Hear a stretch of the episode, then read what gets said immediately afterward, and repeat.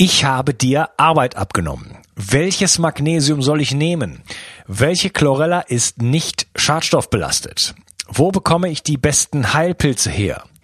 Was kann mir helfen, mich besser zu konzentrieren oder was funktioniert wirklich? Ich möchte dir helfen, indem ich für dich die Spreu vom Weizen getrennt habe. Auf bio360.de slash meine Empfehlung findest du Produkte, die ich selber getestet habe und die ich wirklich empfehlen kann, aufgrund ihrer Qualität und Effektivität. Zu vielen Produkten findest du dort auch Gutscheincodes, die es dir ermöglichen, ein bisschen Geld zu sparen. Und dabei hilfst du mir auch noch, weil ich von jedem Einkauf, den du über einen dieser Links machst, ein paar Prozent mitverdiene und so ist uns beiden geholfen. Schau also immer mal wieder rein und nutze die Links auf meiner Seite. Ich halte die Seite für dich aktuell und liefere dir Klarheit und Einfachheit im Bereich Nahrungsergänzungsmittel, Entgiftung, Fokus, Energie, Buchtipps und vieles, vieles mehr. Ich danke dir. Bio 360. Zurück ins Leben. Komm mit mir auf eine Reise. Eine Reise zu mehr Energie und fantastischer Gesundheit. Ich möchte dir das Wissen und den Mut vermitteln, den ich gebraucht hätte, als ich ganz unten war. Dabei will ich dir helfen, wieder richtig in deine Energie zu kommen. Zurück ins Leben.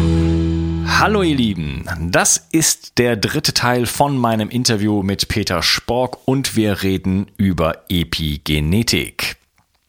Hallo Peter. Hallo Unkas. Ja, wir haben äh, wirklich äh, schon sehr ausführlich über das Thema gesprochen. Wir hatten gerade äh, zuletzt über intergenerationale und transgenerationale Einflüsse gesprochen. Äh, das fand ich richtig spannend. Äh, wie sieht's denn eigentlich mit solchen, mit, mit Sachen aus wie Familienstellen? Gibt es sowas wie das Systemische und kann man da, kann, kann man das so ein bisschen äh, mit der Epigenetik vielleicht erklären? Also das Systemische gibt es natürlich. Es gibt ja sogar die Systembiologie. Es ist, ähm, wir müssen eigentlich, wenn wir so etwas extrem Komplexes wie Gesundheit, Persönlichkeit, Lebenserwartung betrachten wollen, müssen wir das gesamte System in, in den Blick nehmen. All das hochkomplexe Zusammenspiel aus den verschiedenen Zellen, Organen, darauf, wie Umwelteinflüsse darauf einwirken oder was ich eben immer als Erbe, Umwelt und Vergangenheit betrachte. Das ist ja nicht linear, es ist hochkomplex, es ist systemisch bis zum geht nicht mehr. Also es ist, wir können das überhaupt nicht begreifen, wie systemisch das sozusagen ist. Und insofern ist es natürlich ähm, aus der psychologischen Betrachtung ähm, bei kann es bei sehr, sehr vielen Dingen, psychischen Problemen, Persönlichkeitsstörungen, aber vielleicht auch bei einer Menge psychosomatischen Prozessen, auch körperlichen äh, Dingen, kann es wichtig sein, äh, das System als Ganzes zu betrachten und den Mensch in seiner Vernetzung zu betrachten mit anderen Familienangehörigen zum Beispiel. Und da ist natürlich sowas wie, dass man das mal aufstellt, sich damit beschäftigt, es vor der Basis einer systemischen Psychotherapie betrachtet, kann unheimlich hilfreich sein. Und, und die Epigenetik lehrt uns jetzt tatsächlich, dass auch Erfahrungen vielleicht von Eltern, Großeltern mit reinspielen können in diese, in meine äh, Psyche, also dieser Aspekt der Vergangenheit. Es ist nicht nur mein Erbe, mein genetisches Erbe und das, was ich mit meiner Umwelt daraus mache, sondern es ist auch meine Vergangenheit, die vielleicht sogar über Generationen hinweggeht, die das System nach wie vor beeinflusst. Und vor diesem Hintergrund können natürlich solche Familienaufstellungen unter Umständen hilfreiche Aufschlüsse geben. Ich wäre sehr vorsichtig äh, mit, wenn man es gibt da ja auch Arten von Familienaufstellungen, die extrem ja fast sektierisch sind und wo die verrücktesten Sachen erklärt werden sollen, da wäre ich extrem skeptisch. Also wenn man mir erzählt, du hast jetzt Angst vor Silvesterknallern, weil deine Urgroßmutter im Krieg so oft vor Bombenangriffen fliehen musste. Das sehe ich in der Familienaufstellung, dann würde ich gehen und sagen, es ist Charlatanerie, ist totaler Schwachsinn. Das kann man nicht erklären. Das kann man auch mit Epigenetik überhaupt nicht erklären, weil was die Epigenetik erklären würde, wäre, dass vielleicht tatsächlich die, die vielen Bombenangriffe bei der Urgroßmutter dafür gesorgt haben, dass sie selber eine überstrapazierte Stressachse hatte, dass sie besonders ängstlich war. Und dieser Hang zur Ängstlichkeit, diese anders regulierte, dieses anders regulierte Stressregulationssystem, das ist ja epigenetisch reguliert gewesen. Und das hat sich vielleicht bis zu mir fortgepflanzt. Das heißt, ich bin vielleicht ein besonders ängstlicher Mensch, aber deshalb muss ich nicht ängstlich gegenüber Silvesterbelange sein. Diese Angst kann sich auch was völlig anderes auch übertragen, dass ich plötzlich Angst, Angst habe vor Autos oder vor anderen Menschen oder keine Ahnung. Also, und deshalb muss man da sehr vorsichtig sein, was man mit solchen systemischen Betrachtungsweisen herausfinden kann und was nicht. Ja, okay. Ja, da wird wahrscheinlich auch noch, äh, werden noch ein paar Jahre das ähm, dahin gehen, bis wir solche Sachen wirklich wissen, ähm, ob da wirklich epigenetische Marker gesetzt werden. Ähm, in den in, beim Familienstellen werden ja auch durch heilende Sätze und so weiter einfach bestimmte ähm, ungelöste Situationen im Jetzt oder in der Vergangenheit dann auch sozusagen gelöst. Ne? Und ja. äh, da, könnt, da könnte man ja theoretisch, könnte man ja dann sofort hingehen und sich und, und äh, versuchen anzuschauen, sind jetzt epigenetische Marker ähm, ähm, verändert worden und so weiter. Ne? Genau, das ist, das ist super spannend. Das passiert ja tatsächlich, also jetzt nicht in dem Fall von Familienstellen, aber da könnte man es auch untersuchen. Es gibt tatsächlich erste Studien jetzt, wo man mit Menschen Psychotherapie gemacht hat und nachgewiesen hat, dass ihre Epigenetik sich verändert hat. Also äh, Katharina Domschke, eine ähm, Psychologin aus Freiburg, die hat das gemacht, dass sie Angstpatientinnen äh, mit einer Verhaltenstherapie geheilt hat und sie konnte nachweisen, dass sich auch ihre Epigenetik an einem bestimmten Marker normalisiert hat. Das ist eine sensationelle Erkenntnis, weil das bedeutet tatsächlich, wenn wir das jetzt für viele, viele Arten von psychologischen Interventionen immer in Zukunft untersuchen, dass wir Psychotherapie optimieren können, dass wir herausfinden, welche Art von Psychotherapie ist bei welcher Art von Patient und welche Art von, von Leiden optimal und funktioniert da am besten. Denn dann ist Psychologie auch nur eine Art von Medizin. Dann benutzt sie auch die gleichen Methoden wie Medizin. Und das ist super, super spannend. Mhm, okay, also da schlummert noch eine ganze Menge Potenzial. Äh, natürlich äh, gibt immer das, das Feedback der, der, der Menschen. Ne? Also wenn mein Konflikt plötzlich gelöst ist und ich äh, das Problem nicht mehr habe, das ist natürlich auch eine Aussage, ist klar. Ja, aber, ja. aber wir haben jetzt möglicherweise da Instrumente nochmal an die Hand bekommen, um da auf einer ganz anderen Ebene das Ganze auch zu verstehen und auch zu sehen, wir, wir programmieren halt auch da an unserer, an unserer Epigenetik rum. Genau, außerdem wird dem Psychologen halt oft vorgeworfen, ja, ihr verlasst euch jetzt nur darauf, dass, dass eure Menschen euch sagen, es geht ihnen besser. Das ist aber sozusagen, hat keine sehr hohe Evidenz, ist die Aussagekraft relativ gering. Deshalb gucken ja viele Mediziner auch so ein bisschen verächtlich auf die Psychologie. Und wenn man das ändern kann, wenn man sozusagen einen Psycho äh, psychologischen Effekt messen kann, so wie man Fieber messen kann dem Fieberthermometer, das würde natürlich unheimlich viel äh, auch am Stellenwert der Psychotherapie verändern. Der Psychologe selbst ist natürlich, der wusste auch vorher schon, welchen seiner Patienten er geholfen hat und welchem nicht. Das ist klar. Aber er muss ja, man muss ja auch den, den Rest der Welt davon überzeugen, dass etwas funktioniert. Mhm, okay. Lass uns noch mal ein bisschen auf die Ebene der Biologie sozusagen kommen. Ähm, ich würde gerne mal mit dir über ähm, dein Verständnis von Hormesis reden. Ne? Mhm. Hormesis, Hormesis ist das Konzept von ähm, ähm, kleine Impulse sozusagen, kleine Stressoren äh, können mich äh, stimulieren und äh, zu, zu höherer Leistung sozusagen ähm, motivieren und äh, auch Veränderungen in meinem Körper äh, anschubsen, ja, wie zum Beispiel ja. Kältetraining, äh, Sport und so weiter. Ähm, sind das sind das gute Reize, die jetzt dann auch epigenetisch sozusagen uns, also kann man da auch epigenetisch äh, sozusagen sehen, dass da äh, positive Dinge dann passieren? Auf jeden Fall. Also Hormesis lässt sich im Grunde wunderbar auch mit Epigenetik erklären. Ähm, Hormesis ist ein ganz, ganz wichtiges Grundprinzip in der Natur, was lange äh, außer Acht gelassen worden ist. Man dachte immer, Giftstoffe, je höher konzentriert sie sind, desto giftiger werden sie. Der Altspruch, die Dosis macht das Gift. Und man dachte immer, wenn Giftstoffe in ganz, ganz geringen Mengen vorhanden sind, dann haben sie halt keine Wirkung mehr. Und das ist falsch. In ganz, ganz vielen Fällen wirken Giftstoffe oder du hast von Stressoren gesprochen, also auch Dinge, die in großen Dosen ungesund sind, die uns in großen Dosen so sehr stressen, dass es toxisch wird. Man spricht ja auch von toxischem Stress. Die wirken in kleinen Dosen ähm, positiv. Sie haben Trainingseffekte und helfen uns, in, in Zukunft mit höheren Dosen des gleichen Stressors, der, des gleichen Gifts besser umzugehen. Das kann man sogar das gibt sogar Hinweise, dass das bei Radioaktivität passiert. Also dem giftigsten Ding, was wir uns ungefähr vorstellen können. Selbst da, winzige Dosen Radioaktivität scheinen auch positive Effekte zu haben. Sie scheinen mich vor höheren Dosen Radioaktivität vielleicht schützen zu können. Sport ist ein wunderbares Beispiel. Wenn ich gleich morgen einen Marathon laufe, dann ist das hochgiftig für mich. Wenn ich mich aber ein Jahr lang auf diesen Marathon mit kleinen Trainingseinheiten vorbereitet habe, dann hat dieser hormetische, dieser Effekt per Hormesis mich so trainiert, trainiert, dass ich dann auch einen Marathon laufen kann, ohne ihn, ohne dass ich Schaden daran nehme. Und das ist bei Stress genau das Gleiche. Stress ist positiv. Wenn ich mich immer wieder stresse, diesen Stress überwinde, dann ist dieser Stress hoch positiv. Er macht mich widerstandsfähig und äh, ich kann später auch mit größeren Mengen toxischem Stress besser umgehen. Dauerstress, Traumatisierung, ich werde widerstandsfähiger. Das, das sind ja all die Dinge, über die wir eigentlich in den letzten äh, ja, letzten Teilen unseres Gesprächs über Epigenetik mehr oder weniger indirekt gesprochen haben, dass jede unserer Zellen, weil sie ein epigenetisches Gedächtnis für Umwelteinflüsse hat, sich anpassen kann an Reize aus der Umwelt. Wenn diese Reize zu heftig sind, dann machen sie die Zelle kaputt. Zehn Schokoriegel am Tag.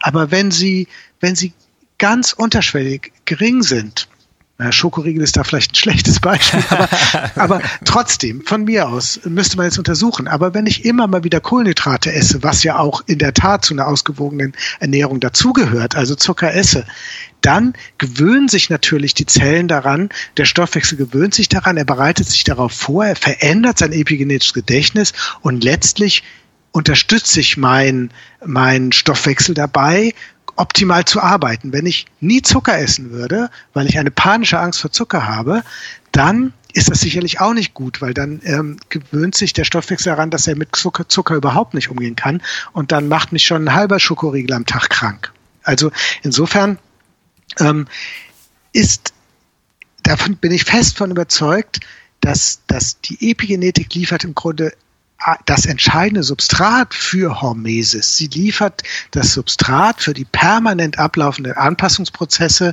die in unserem Körper an ablaufen, die das Gedächtnis der Zellen verändern und die uns daran dabei helfen, unterstützen, mit unserer Umwelt besser fertig zu werden und so die Wahrscheinlichkeit erhöhen, dass wir gesund bleiben. Die Wahrscheinlichkeit senken, dass wir eine Krankheit bekommen, und das gilt dann für praktisch fast alle Krankheiten, vor allem eben für diese Volkskrankheiten, für die Alterskrankheiten, bis hin zu Krebs.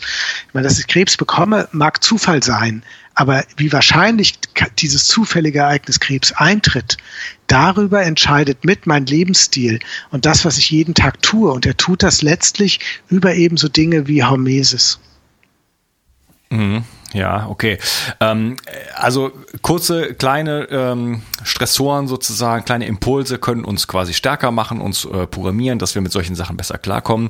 Ähm, wichtig ist natürlich da zu unterscheiden. Also es gibt auch ein paar Stressoren, die, äh, die nicht so funktionieren. Also Quecksilber zum Beispiel gehört dazu. Ja, äh, selbst da, Entschuldigung, also weiß ich nicht, müsste man jetzt nochmal untersuchen, aber selbst bei Quecksilber ist es nicht klar, ob nicht in winzig, winzig, winzig kleinen Dosen Quecksilber unter Umständen positive Effekte hat. Es ist noch nicht wirklich untersucht. Wie gesagt, Radioaktivität habe ich genannt. Hätte man, hat, gibt es noch heute die meisten Menschen, die sagen, Radioaktivität ist auch in aller, aller kleinsten Dosen hochtoxisch. Und äh, das ist nicht unbedingt richtig. Aber wie mhm. gesagt, wir reden hier um winzig kleine Dosen, nicht, dass jetzt jemand anfängt, Quecksilber zu essen oder äh, sich, sich irgendwie irgendwie in äh, Radioaktivität aussetzt. Das ist natürlich, sollte auf keinen Fall jemand so verstehen.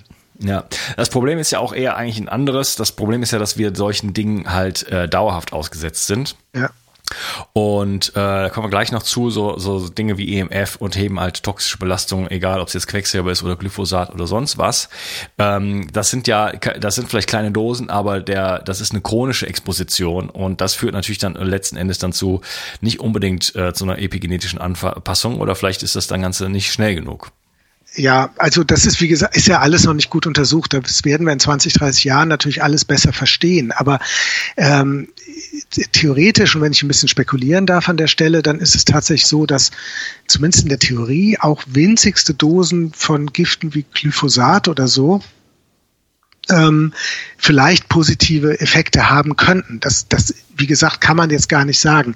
Mhm diese Giftstoffe reichern sich natürlich dummerweise an. Sie reichern sich in der Umwelt an, sie reichern sich in den Zellen an.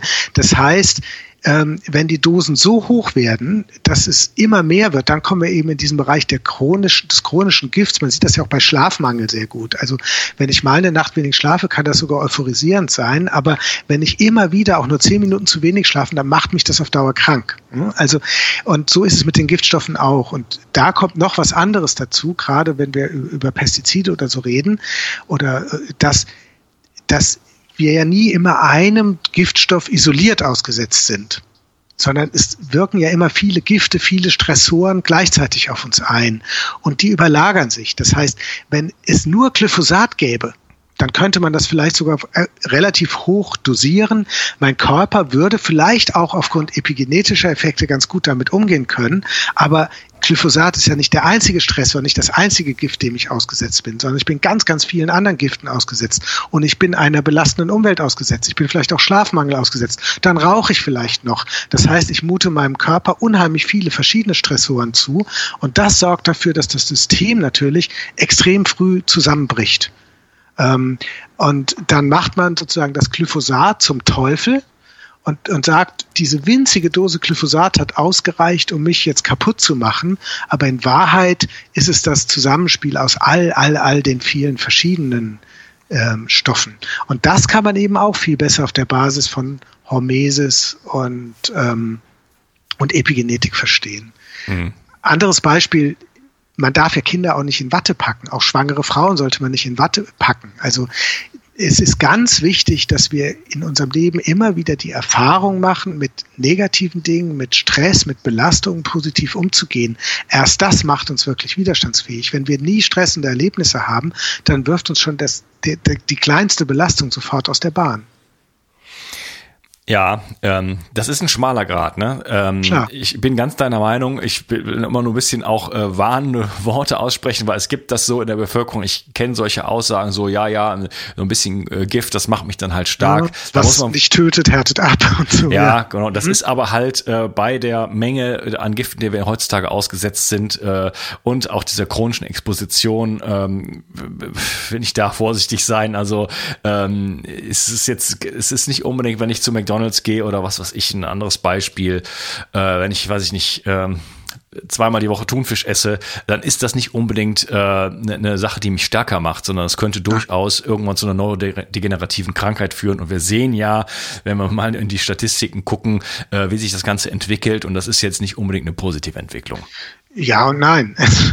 Also die Lebenserwartung steigt ja tat, tatsächlich nach wie vor an bei uns. In, nee, da In den meisten westlichen Ländern ähm, steigt sie an. Man muss dann gucken, wenn man nach sozialen äh, Schichten das äh, gliedert, dann findet man, dass in tatsächlich den sozial benachteiligsten Schichten der Bevölkerung diese Trends allmählich äh, sich ändern. Und hier kommt tatsächlich die Lebenserwartung mit rein. Und äh, hier äh, kommt tatsächlich äh, die Umwelt, eine schlechtere Umweltbedingungen spielen damit rein. Und insofern ist es völlig richtig hier, äh, dass hier anfangen, die Alarmglocken zu schrillen.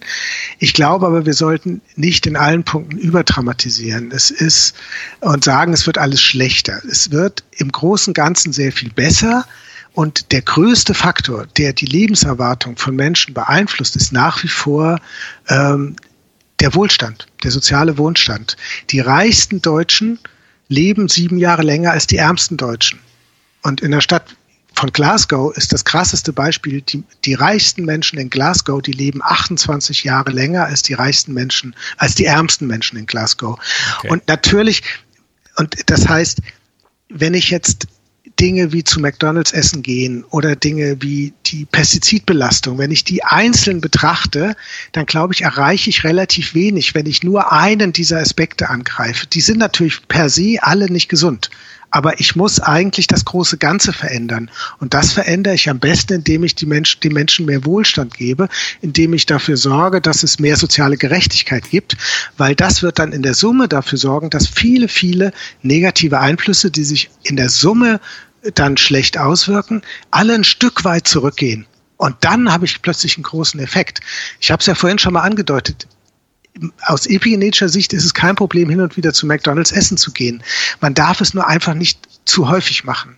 Und man darf nicht zu viele andere ungesunde Sachen auch machen. Wenn ich, äh, das, das ist, denke ich, ja, mein Punkt, mein Punkt ist der, ist. mein Punkt ist der, wenn ich für mich epigenetisch was tun will, dann ähm, muss ich positive Dinge machen und zwar äh, und zwar ordentlich. Und dann muss genau. ich auch Gifte vermeiden, Umweltgifte vermeiden und so weiter oder Dinge, die für mich äh, giftig wirken, also schädlich sind, die muss ich in der Summe vermeiden. Im ta taktischen äh, Bereich muss ich die vermeiden. Und wenn ich dann mal eine punktuelle Exposition habe, dann kann ich das tolerieren. Es ist aber nicht unbedingt so, dass mich das dann unbedingt stärker macht in dem Moment. Ja, äh, tut mir leid, wenn ich da, ich will ein Beispiel nennen. Ähm, ich glaube, es ist wichtiger als Dinge zu vermeiden. Ist völlig klar. Also hochgiftige Substanzen muss ich versuchen zu vermeiden. Ich kann mich nicht jeden Tag ungesund ernähren. Ich kann mir nicht die ganze Zeit Giftstoffe in mich rein. Das ist ja völlig klar. Aber wenn ich eine wenn ich darauf achte, dass die gesunde Lebensweise grundsätzlich überwiegt, dann stärkt das auch meine Widerstandskraft und ich muss auch nicht mehr panisch Dinge vermeiden ich will ein Beispiel nennen. Es gibt eine, eine Untersuchung und das ist nicht nur die, das ist nicht die einzige dieser Art. Da wurden Ratten mit ganz viel Nikotin ähm, ständig wurde ihre Luft mit ganz viel Nikotin versetzt. Und natürlich in so einem Setting bekommen ganz viele dieser Ratten Lungenkrebs. Ist logisch. Und jetzt hat man diese Ratten aber extrem gesund ernährt. Also was heißt extrem gesund? Man hat darauf geachtet, dass sie eine gesunde, ausgewogene Ernährung haben, dass sie bestimmte Substanzen auch haben, die die Epigenetik dieser Ratten unterstützen. Und was hat man festgestellt? Dass diese Ratten so widerstandsfähig geworden sind, dass sie mit dem Nikotin viel besser umgehen konnten und dass sie kaum noch Lungenkrebs bekommen haben, obwohl sie weiterhin dieser toxischen Substanz ausgesetzt waren. Was lerne ich daraus? Ich lerne daraus, dass es nicht nur darum geht, ähm, das Giftstoff zu vermeiden, sondern ich, ich lerne daraus, dass ich vor allem gucken muss, dass ich selber mir positive Impulse gebe. Das hast du ja vorhin auch schon gesagt. Und diese positive Impulse sind, dass ich permanent in meinem Alltag immer wieder, ich sag mal, die gesunde Entscheidung treffe. Dass die überwiegen. Und das schützt mich letztlich, macht mich widerstandsfähiger davor, dass ich hin und wieder auch mal negativen Einflüssen ausgesetzt bin. Ja, okay. Ja, Wollen das Pferd jetzt nicht zu Tode nein, treten. Mir geht es darum leid. zu sagen, dass ja. die Leute sich in den positiven Dingen zuwenden und äh, genau. gute, gute ähm, Gewohnheiten etablieren ähm, und jetzt nicht rausgehen, nachdem sie das unser Gespräch jetzt hier gehört haben und sagen, ich muss jetzt mal kurz gucken, wo ich mir irgendwelche Gifte reinfahren kann oder irgendwas Schädliches für mich mache, damit ich widerstandsfähiger werde. Absolut, bin ich völlig bei dir und ähm, danke. Ja. Ich habe hier eine gewisse Verantwortung. Das, aber Entschuldigung, ich muss trotzdem, das berühmteste Beispiel ist Jean Calment. Jean Calment ist der Mensch, der am ältesten von allen Menschen gewesen worden ist. 122 Jahre und ein paar Monate. Diese Frau war so unfassbar gesund und hatte so eine große Widerstandsfähigkeit, die hat erst mit 119 Jahren aufgehört zu rauchen. Und ähm, natürlich ist die Botschaft aus deren Leben nicht, wir müssen jetzt alle rauchen, dann werden wir 122 Jahre alt. So dumm ist ja niemand. Sondern die Botschaft ist, wir müssen gucken, was eigentlich dafür sorgt, dass Menschen so unfassbar widerstandsfähig sein können, dass sie sogar mit dieser hochtoxischen Substanz, Nikotin und was da noch alles in Zigaretten drin ist, sogar damit umgehen können. Das ist ja für mich das Spannende dabei. Ja, ja, das Leben ist multifaktoriell und da ja. spielen so viele Sachen rein. Genau. Ähm, wir müssen jetzt, glaube ich, mal ein bisschen auf die ja, Tube drücken. Eine, eine Sache, die ich gerne äh, kurz ansprechen würde, ähm, es gibt den äh, Herrn Horvath, ich glaube Steve heißt oder Steven, ja. äh, der hat die Horvathsche Uhr sozusagen entdeckt. Also der hat epigenetische Markierungen in Zellen entdeckt, die jetzt das biologische Alter relativ präzise messbar machen. Kannst du darüber ein bisschen was erzählen? Super spannendes Thema. Ähm Steve Horvath hat letztlich äh, einen Algorithmus entwickelt, wo man am Muster dieser Methylgruppen, die an die DNA angelagert sind, also dieses epigenetischen Schalters, von dem ich vor langer Zeit gesprochen habe, ähm, bestimmen kann, wie alt Zellen sind. Und zwar eben nicht, wann ein Mensch geboren wurde, sondern wie alt sie biologisch sind. Und das kann man auf 3,6 Jahre genau machen. Das ist super, super genau. Telomeren kann man dagegen vergessen. Also viele haben ja im Kopf die Telomere, diese Enden mhm. an den Chromosomen, die sind unsere die bestimmen unser biologisches Alter, die sind so ungenau, wenn sie das messen können, im Vergleich zu der Epigenetik. Offensichtlich ist es so, dass Alterungsprozesse in unseren Zellen sich zumindest in der Epigenetik niederschlagen, vielleicht sogar von durch epigenetische Prozesse auch gesteuert werden. Und jetzt ist natürlich ganz spannend, wenn ich das messen kann, wenn ich mein biologisches Alter messen kann. Da gibt es übrigens seit kurzem auch ein, ein Testkit, wo man, glaube ich, für 199 Euro ähm, das bestimmen kann lassen kann, diesen Steve Horvath-Test, diese Horvathsche Uhr messen kann. Ach ja. Ja, ich glaube, die Firma heißt Cerakit, die das macht. Ähm, Cerakit? Cerakit. Auf meiner Seite Newsletter Epigenetik habe ich dazu gerade eine Meldung geschrieben. Da kann man das nachgucken, wenn man will. Newsletter-epigenetik.de. Ähm, und da kann ich mein biologisches Alter messen lassen und dann weiß ich zum Beispiel, gehe ich eher in Richtung Jean Calment und werde vielleicht 122 Jahre alt, weil mein biologisches Alter ist 40, obwohl mein echtes Alter 50 ist. Dann äh, habe ich sehr viel wohl gut gemacht im Leben und meine Eltern und Großeltern haben schon sehr viel gut gemacht. Oder ist es tatsächlich so, dass mein biologisches Alter viel älter ist? Dann kann ich davon ausgehen, dass ich eine geringere Lebenserwartung habe. Und das Spannende ist, dass man jetzt mithilfe dieser, dieser Howardschen Uhr auch anfängt zu messen, welche Lebensstil Einflüsse vielleicht auch mein biologisches Alter verändern können. Und da gibt es eine erste Studie, die darf man nicht überinterpretieren, aber die zeigt zum Beispiel, dass Menschen, die schon seit vielen Jahren, seit Jahrzehnten regelmäßig meditieren, dass die offensichtlich biologisch ein bisschen langsamer altern als andere Menschen.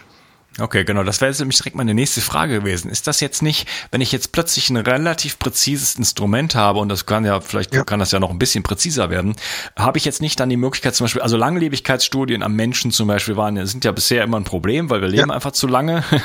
also, äh, wenn ich jeden Tag meditiere, werde ich dann 80 oder 90. Das ist einfach, das ist vom Studienmodell ist das einfach ungünstig. Klar. Ja. So, wenn ich jetzt aber äh, innerhalb von einem relativ kurzen Zeitraum, ich glaube, die Genauigkeit liegt so bei bei 1,9 bis 5 Jahren äh, bei der Howardschen Uhr. Ja, 3,6, ähm, aber ja. Ja, das er war in, verschied in verschiedenen Zellen. Ja, ja, okay, in, das stimmt. Das genau, in verschiedenen Zellen ja. ist es unterschiedlich.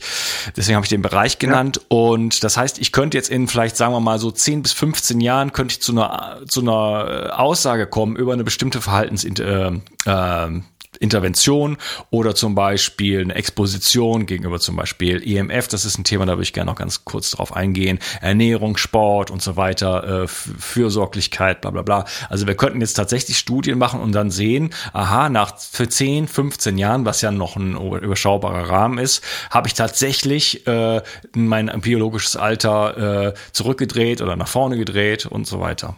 Ja, diese Studien werden gemacht, die sind am Laufen. Ich bin sicher, da passieren unglaublich viele äh, Studien dieser Art im Moment, weil tatsächlich dank der Horvatschen Uhr haben wir erstmals wirklich ein solides Messinstrument, mit dem wir das Tempo unserer Zellalterung messen können. Wie gesagt, die Telomere waren vorher sind so gehypt worden, aber die Telomere funktionieren dafür überhaupt nicht. Die sind, das ist viel zu schlecht als System. Aber die Epigenetik liefert uns das jetzt. Und das, ich denke, wir müssen vielleicht nur fünf, sechs, sieben Jahre warten. Dann wird man ganz, ganz viel wissen darüber, wie man tatsächlich sein, sein Alterungstempo beeinflussen kann. Ja, okay, das wird richtig spannend. Das wird total ähm, spannend. Ja, ein spannendes Thema äh, ist, sind elektromagnetische Felder ähm, gerade auch mit dem 5G, was kommt und so weiter. Gibt es da Indizien schon? Hast du da Informationen, inwiefern, inwiefern ähm, EMF auf epigenetische ähm, ähm, Marker eingreifen? gibt, ist mir nichts bekannt, ist meines Wissens nicht gut untersucht und mhm. ähm, ist auch ein bisschen schwierig, wie es funktionieren soll. Also der, der Punkt ist der, dass ja die epigenetischen Marker sozusagen nur einfrieren, was die Zelle vorher an Stoffwechselprozessen gemacht hat in der Echtzeitgenregulation. Wenn die mhm. Zelle immer wieder auf eine bestimmte Art gefordert wird, herausgefordert wird auch, dann verändert sie ihren Stoffwechsel und friert diesen Zustand sozusagen ein, sie überträgt ihn in ihr Gedächtnis. Und ähm, dazu müsste man jetzt tatsächlich erstmal sehen, wo elektromagnetische Felder ähm, den Stoffwechsel von Zellen so massiv beeinflussen, dass diese ihre Epigenetik dann als nächste Reaktion verändern können. Also direkt auf die Epigenetik werden sie garantiert nicht wirken. Mhm. Aber das, da gibt es nichts, ist noch nichts gefunden worden in der Richtung. Kann ich auch mhm. gar nicht mehr im Grunde zu sagen. Okay, alles klar. Ja, dann kommen wir jetzt zu den Community-Fragen. Da haben wir hier drei Stück. Ich lese sie mal kurz vor. Die Jeanette fragt, äh, kannst du ihn fragen, ja. ob es möglich ist zu spüren, wann die Gene von meiner Mutter aktiv sind und wann die von meinem Vater und ob Entgiftung das Ablesen der Gene beeinflusst? Ja, schön wär's.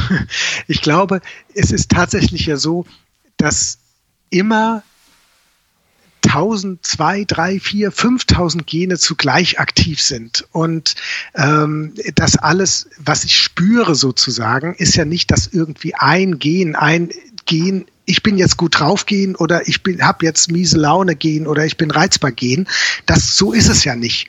Also Persönlichkeitsmerkmale oder eben auch äh, ich werde jetzt dick oder ich werde jetzt dünn gehen oder all diese Sachen, die ich dann eventuell von der Mutter oder eventuell vom Vater geerbt habe, äh, so funktioniert es ja nicht, sondern es funktioniert so, dass es die Regulation von 5000 Genen zugleich ist, die jetzt zum Beispiel mich eher mütterlich oder eher väterlich werden lässt. Und, mhm.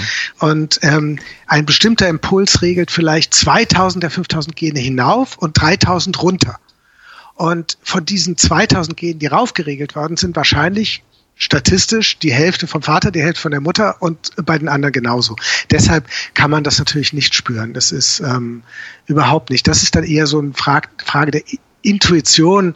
Ähm, ich glaube, da würde ich mich nicht auf meine Biologie verlassen, sondern einfach auf mein, mein Gespür, das ich ja sehr wohl habe. Ich, ich habe ja Intuition, was an mein, mir eher mütterlich ist, was an mir eher väterlich ist. Und darauf muss ich mich, glaube ich, viel, viel mehr verlassen als auf meine Biologie in dem Punkt. Mhm, okay. Die andere Frage genau. war äh, Entgiftung, inwieweit die Entgiftung Epigenetik verändert. Ob sie das Ablesen der Gene beeinflusst und, genau. und umgekehrt könnte man ja fragen, ob eine äh, Vergiftung, jetzt mal eine richtige Vergiftung, ja, ja natürlich nicht, äh, das Ablesen der, der Gene dann äh, irgendwie äh, in Mitleidenschaft zieht. Ja, auf jeden Fall. Also anders als eben jetzt bei den EMFs äh, ist es ja tatsächlich so, dass Vergiftung und dann im Gegenzug auch Entgiftung natürlich den Stoffwechsel der Zellen massiv beeinflussen. Und insofern, in dem Moment, wo die, Stoff die Zellen anfangen, sich zu verändern, zu reagieren, kann ich davon ausgehen, dass das auch die Epigenetik verändert. Ähm, man muss immer schauen, es müssen nachhaltige, permanente Prozesse sein. Und hier kommt, also wenn etwas kurzfristig wirkt, dann verändert es den Stoffwechsel der Zelle. Aber wenn ich dann sofort sozusagen wieder in den alten Modus zurückschalte, dann beeinflusst das die Epigenetik kaum, beziehungsweise auch die Epigenetik, die ist ja flexibel, die geht dann auch wieder zurück. Und so muss man sich das auch bei Vergiftungen und Entgiftungen vorstellen, dass wenn eine Vergiftung immer wiederkehrt, wenn sie sehr stark ist und wenn sie irgendwann chronisch wird, wie du es ja auch vorhin angedeutet hast, dann verändert sie natürlich die Epigenetik das und kann uns dann krank machen wenn sie nicht eh schon direkt giftig wirkt und uns krank macht, was natürlich eh schon passieren kann. Und ähnlich kann ich mir es dann mit der Entgiftung vorstellen. Also dass, dass, äh, dass ich wirklich peu à peu und immer wieder und konstant dafür sorgen muss, dass da irgendwelche Giftstoffe rauskommen. Sofern das dann den Effekt hat, dass sich der Stoffwechsel des Hell, der, der Zellen nachhaltig verändert, kann ich auch davon ausgehen, dass das epigenetisch gespeichert wird und dann auch langfristig wirkt. Mhm, okay. Der Bruno fragt, äh, schaffen wir es heute noch, unsere Gene ausreichend zu schützen mit dem Gegenpol stressarme Lebensumstände, gesunde Ernährung? Beziehungsweise kann man äh, kann sich die Epigenetik so schnell an die veränderten Lebensumstände wie zum Beispiel Elektrosmog, Schwermetallbelastung etc. anpassen, dass wir halbwegs gesund bleiben. Ja, äh, das ist im Grunde ja all das, worüber wir in der letzten halben Stunde geredet haben, was da mit drin ist. Ähm, was wie hilft uns die Epigenetik? Hilft sie uns überhaupt? Und was ist eigentlich schlecht für uns? Und ähm, ich habe ja so ein bisschen gedacht, sagt, wir dürfen nicht alles so negativ sehen. Die Lebensumstände werden ja gar nicht so viel schlechter. Das Positive scheint zumindest bei den, bei den wohlhabenderen oder bei den nicht völlig armen Menschen in unserer Bevölkerung zu überwiegen. Und ähm, Beispiel Stress ist eigentlich ein ganz gutes Beispiel. Unsere Großeltern, unsere Urgroßeltern, die haben zwei Kriege gehabt, die haben unter fürchterlichen Bedingungen arbeiten müssen, die haben viel weniger teilweise geschlafen, zumindest wenn sie arm waren.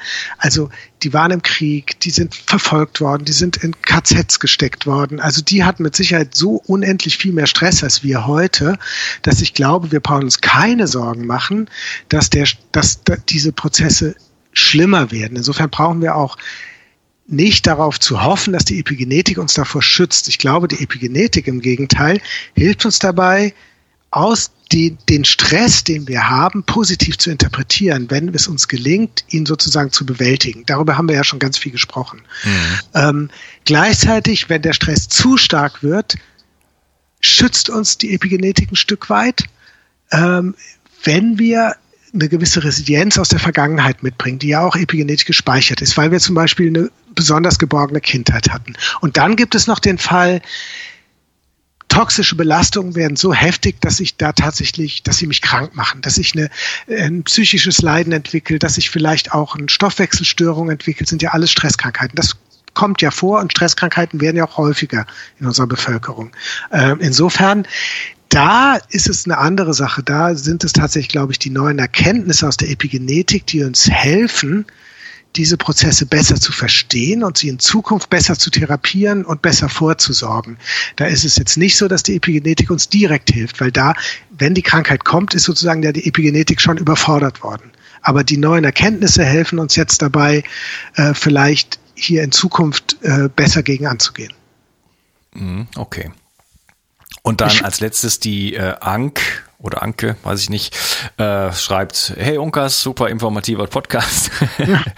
und dann später fragt sie, äh, ein kompliziert die Frage, aber sie fragt äh, in Richtung Neuroplastizität. Ja. Haben wir da die Möglichkeit, epigenetisch per via, via Epigenetik sozusagen auf unsere äh, Gehirnzellen einzugreifen? Äh, ja, Neuroplastizität ist im Grunde Epigenetik. Ähm, es sind epigenetische Enzyme, die dafür sorgen, dass Nervenzellen sich verändern. Und nichts anderes ist ja letztlich Neuroplastizität.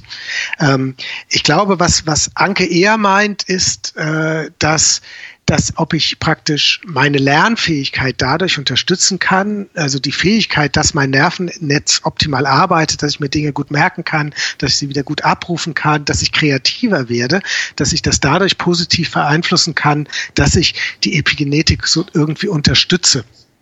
Und ähm, das kann ich tatsächlich, das ist ziemlich gut belegt, wenn ich auf eine ausgewogene, gesunde Ernährung mit allen wichtigen Nahrungsbestandteilen, Mikronährstoffen achte, dann funktionieren auch die epigenetischen Enzyme besonders gut und das hilft natürlich auch meinem Gehirn, dass es besonders gut sich verändern kann.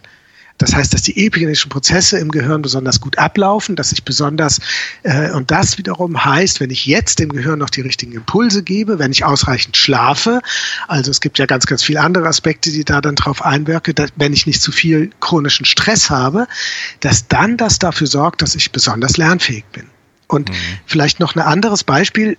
Man hat bei Ratten tatsächlich gemessen, bei Ratten, die so eine Art Alzheimer hatten, das heißt, deren Neuroplastizität extrem kaputt war, die überhaupt nicht mehr in der Lage waren, neue Dinge zu lernen, denen hat man ein epigenetisches Medikament gegeben. Ihr Histoncode wurde verändert und sie waren plötzlich wieder in der Lage, 1500 Gene abzulesen, zu aktivieren, äh, die vorher inaktivierbar geschaltet waren. Und das sind alles so Lerngene gewesen. Das heißt, diese, die Alzheimer-Symptome waren schlagartig weg bei diesen Ratten. Ah, jetzt fragt man sich natürlich, also das ist sozusagen Neuroplastizität pur. Und ähm, jetzt fragt man sich natürlich, warum wendet man so ein Medikament nicht bei Menschen an? Es gibt so viel Alzheimer-Kranke. Ähm, dass diese Medikamente haben noch unheimlich viele Nebenwirkungen und sie wirken zu unspezifisch und man muss viel genauer herausfinden, wie man pharmakologisch ganz gezielt nur die Zellen anspricht, äh, die man verändern will und dann auch nur auf die positive Weise. Deshalb sage ich immer, das Medikament wird vielleicht eines Tages kommen. Also eines Tages wird es tatsächlich epigenetische Medikamente geben, die unsere Psyche radikal verändern können und beeinflussen können. Das kann man auch sehr negativ betrachten. Also da muss man sehr vorsichtig sein, was, was da alles passiert. Aber wir heute, wir haben ja die Art, wie wir leben im Blick. Und wenn ich die Art, wie ich lebe, verändere, wenn ich zum Beispiel auch mehr Sport mache, dann verändere ich über epigenetische Strukturen auch die Art, wie mein Gehirn arbeitet und verändere auch die Neuroplastizität. Das ja. wusste man früher schon. Dank der Epigenetik weiß man jetzt besser, wie es funktioniert. Ja, okay, ja, interessant. Das wusste ich nicht, dass es äh, auch schon, dass an Medikamenten sozusagen gearbeitet wird. Äh, mich würde auch interessieren, wie, was hat da, was, was kann die Zukunft dann noch bieten? Wird es irgendwann so eine Art äh, EPI-Reset-Programme geben oder irgendwie sowas? Also Programme, die jetzt äh, speziell sozusagen in eine bestimmte epigenetische Programmierung sozusagen äh, versuchen einzugreifen? Auch daran wird geforscht, also dass Menschen, die zum Beispiel eine posttraumatische Belastungsstörung haben, dass die sozusagen deren Gedächtnis epigenetisch reprogrammiert wird. Das sind ja alles epigenetische Prozesse, die auch die, die Gedächtnisbildung unterstützen. Also auf neurobiologischer Ebene ist es die Vernetzung der Nervenzellen, aber auf epigenetischer Ebene ist es, äh, sind es die molekularbiologischen Prozesse, die den Zellen bei ihrer Vernetzung und Entnetzung helfen. Das heißt, ähm, epigenetische Medikamente können sehr wohl Programme in Zellen massiv umschreiben. Und das kann uns äh, bei psychologischen Problemen helfen. Im Tiermodell sind da wahre Wunder möglich.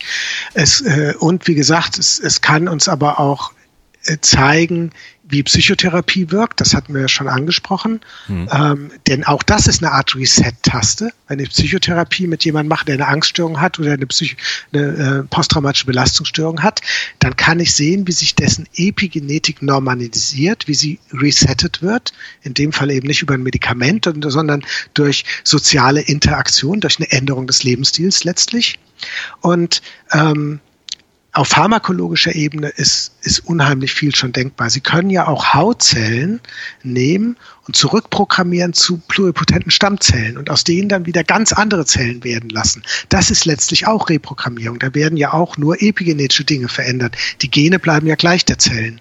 Ähm, also das, das wird uns auch, das wird den Blick auf Gesundheit, auf Psychologie, auf Prävention in den nächsten 20, 30, 40 Jahren total verändern, äh, wenn wir nach und nach lernen, wie wir Zellen gezielt umprogrammieren können. Ähm, das wird einen völlig neuen Blick aufs Leben werfen. Okay, spannend.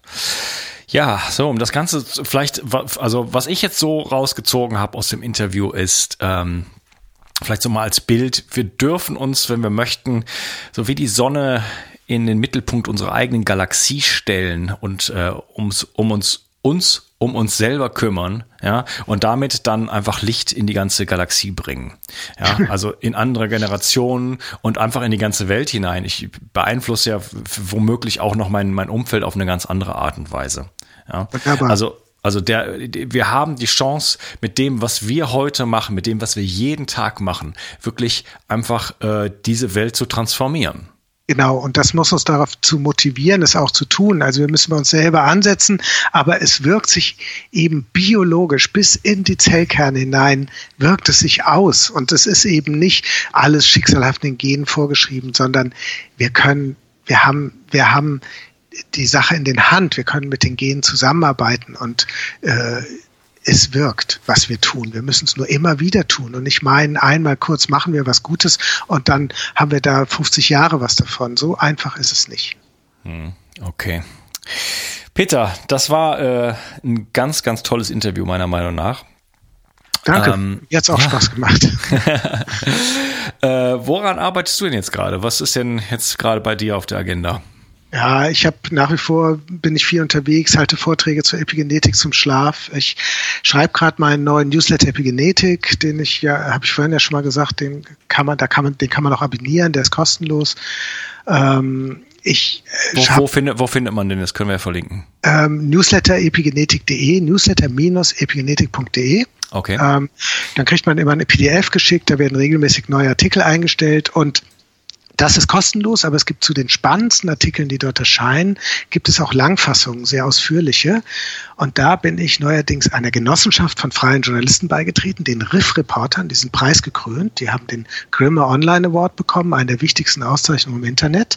Und wir Riff-Reporter, wir haben eigene Pro Projekte im Netz ähm, wo wir unsere Expertise einbringen. Ich bin ja als freier Journalist, ich arbeite seit 25 Jahren, arbeite ich an bestimmten Themen. Es kennt sich kaum jemand so gut aus mit Epigenetik, mit Schlafforschung, mit Chronobiologie, ähm, zumindest unter Journalisten nicht und ähm, unter äh, selbst unter Wissenschaftlern meistens nicht, weil die alle ihr eigenes Spezial-Minigebiet im Blick haben.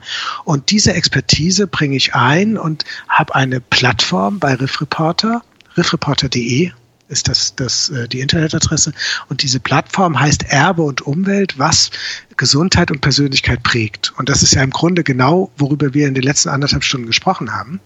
Ähm, das, äh, und dort gibt es ganz viele Artikel von mir. Inzwischen sind es 19 Stück und es gibt auch Videos von mir, wo ich Fragen beantworte. Ähm, da kann man mal reinklicken. Manches davon ist kostenlos, anderes kostet ein bisschen was. Man kann diese, diese Artikel auch abonnieren, kostet 2,49 Euro im Monat. Ähm, und da kriegt man ganz, ganz viel Hintergrundinformationen, nicht nur zur Epigenetik, zu all dem, worüber wir heute gesprochen haben, sondern auch darüber, wie Schlaf uns beeinflusst, wie Chronobiologie, wie unser Leben mit der Zeit uns beeinflusst, wie Dinge wie Sommerzeit, diese Uhrenumstellung uns beeinflusst. Das sind meine großen Themen. Da halte ich auch ganz viele Vorträge. Morgen bin ich wieder äh, auf dem Vortrag, übermorgen auch. Ich reise viel rum und ich arbeite natürlich auch wieder am neuen Buch, aber darüber erzähle ich noch nichts. Okay. Dann äh, ist das ja vielleicht eine Gelegenheit, dich nochmal in die Show einzuladen. Ja, sicher, ich komme gern wieder. Okay, würde mich freuen. Gut. Äh, war das, war das alles, wo man dich erreichen kann, oder hast du noch eine, eine, eine Webseite in dem ja. Sinne? Eine Website habe ich natürlich auch, www.peter-spork.de. Wenn man meinen Namen googelt, findet man äh, sowieso ohne Ende Informationen. Es gibt auch zum Beispiel Fernsehauftritte, äh, die man sich anschauen kann, Radiointerviews, Radiovorträge sogar, aber das ist jetzt schon fast Konkurrenz. Falls jemand sich noch mehr vertiefen will in das Thema, also www.peterspork.de ähm, und da gibt's dann natürlich auch die Verlinkung zu dem Newsletter und zu dieser Riff Reporter Seite, viele Infos zu meinen Büchern, zu Zeitungsartikeln, die ich geschrieben habe. Also da gibt es, wenn man will und nach diesem ausführlichen Interview immer noch Lust hat, sich, ja, sich mehr ja. äh, zu informieren. So richtig viele Fragen haben wir ja nicht offen gelassen. ja, also man kann natürlich auch noch das Buch lesen, Gesundheit ist kein Zufall. Das ist tatsächlich, da werden schon noch viel, viel, viel mehr Fragen beantwortet. Es wird, ähm, es wird auf viele, viele Studien eingegangen. Ähm, es, die FAZ hat damals geschrieben, es ist eines der sechs wichtigsten Sachbücher der Saison. Und es läuft nach wie vor auch total gut. Also dieses Buch kann ich natürlich auch nur empfehlen. Muss ich ja, ein bisschen Eigenwerbung muss ja sein. Na klar. Peter, es hat mir wirklich Spaß gemacht und äh, ja, vielen Dank, dass du heute dabei warst. Und ich wünsche dir noch einen wunderschönen Tag. Danke gleichfalls. Tschüss. Mach's gut. Ciao. Ich möchte dir etwas schenken. Und zwar habe ich dir einen Audiokurs aufgenommen, wo ich dich in sieben Schritten zu mehr Energie und fantastischer Gesundheit führe. Das Einzige, was du tun musst, ist unten in der Description auf den Link zu klicken, dich dort einzutragen und dann bekommst du von mir kostenfrei diesen Audiokurs nach Hause geliefert. Wenn du das Gefühl hast, dass ich heute deinen Tag ein bisschen schöner gemacht habe, dann möchte ich dich einladen, auch meinen Tag etwas zu verschönern und auf iTunes zu gehen und für mich dort eine 5-Sterne-Bewertung und eine Rezension zu hinterlassen. Da würde ich mich riesig freuen und ich wünsche dir einen wunderschönen Tag. Bis dann, dein Onkas. Ciao. Bio 360 Zurück ins Leben. Komm mit mir auf eine Reise. Eine Reise zu mehr Energie und fantastischer Gesundheit. Ich möchte dir das Wissen und den Mut vermitteln, den ich gebraucht hätte, als ich ganz unten war. Dabei will ich dir helfen, wieder richtig in deine Energie zu kommen. Zurück ins Leben.